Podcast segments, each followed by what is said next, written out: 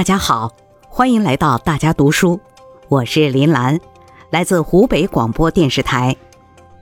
今天我要读的内容，选自《习近平谈治国理政》第三卷第十七章，携手构建人类命运共同体第九篇，合力打造高质量世界经济。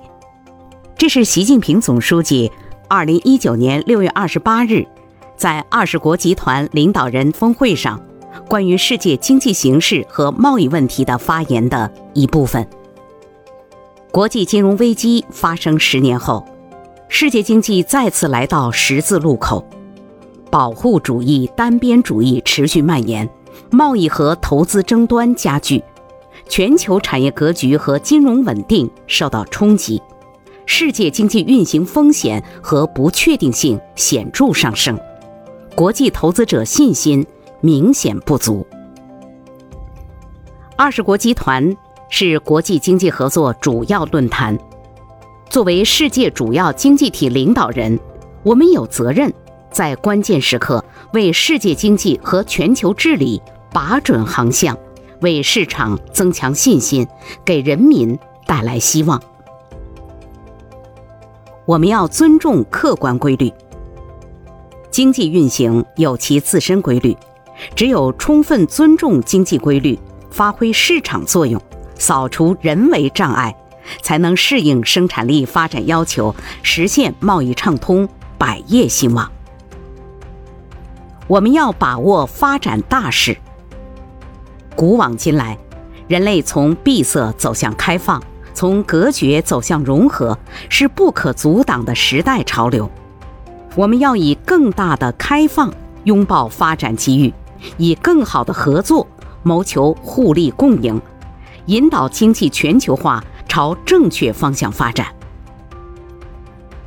我们要胸怀共同未来。放眼世界，各国早已休戚相关，命运相连。我们要立足共同利益，着眼长远发展。致力于实现世界持久和平繁荣，各国人民安居乐业，避免因一时短视犯下不可挽回的历史性错误。我愿提出以下几点建议：第一，坚持改革创新，挖掘增长动力。世界经济已经进入新旧动能转换期，我们要找准切入点。大力推进结构性改革，通过发展数字经济、促进互联互通、完善社会保障措施等，建设适应未来发展趋势的产业结构、政策框架、管理体系，提升经济运行效率和韧性，努力实现高质量发展。我们要抓住新技术、新产业、新业态不断涌现的历史机遇，营造有利市场环境，尊重、保护、鼓励创新。我们要提倡国际创新合作，超越疆域局限和人为藩篱，集全球之智，克共性难题，让创新成果得以广泛应用，惠及更多国家和人民。第二。坚持与时俱进，完善全球治理。当前经济全球化遇到一些曲折，向我们提出了如何完善全球治理的时代命题。二十国集团应该继续发挥引领作用，确保世界经济开放、包容、平衡、普惠发展。我们要加强多边贸易体制，对世界贸易组织进行必要改革。改革的目的是与时俱进，使得世界贸易组织能够更加有效地践行其开放市场、促进发展的宗旨。改革的结果应当有利于维护自由贸易和多边主义，收窄发展鸿沟。同时，面对未来全球系统性金融风险挑战。我们不但要确保金融安全网资源充足，也要让国际金融架构的代表性更加合理，更好反映世界经济现实格局。这不仅事关公平，也直接影响到应对挑战和危机的针对性和有效性。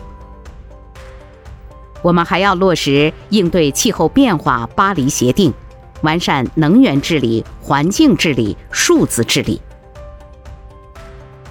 第三，坚持迎难而上，破解发展瓶颈。当今世界面临的各种难题，追根溯源，都与发展鸿沟、发展赤字有关。全球范围看，发展领域仍面临巨大融资缺口。落实联合国二零三零年可持续发展议程任重道远。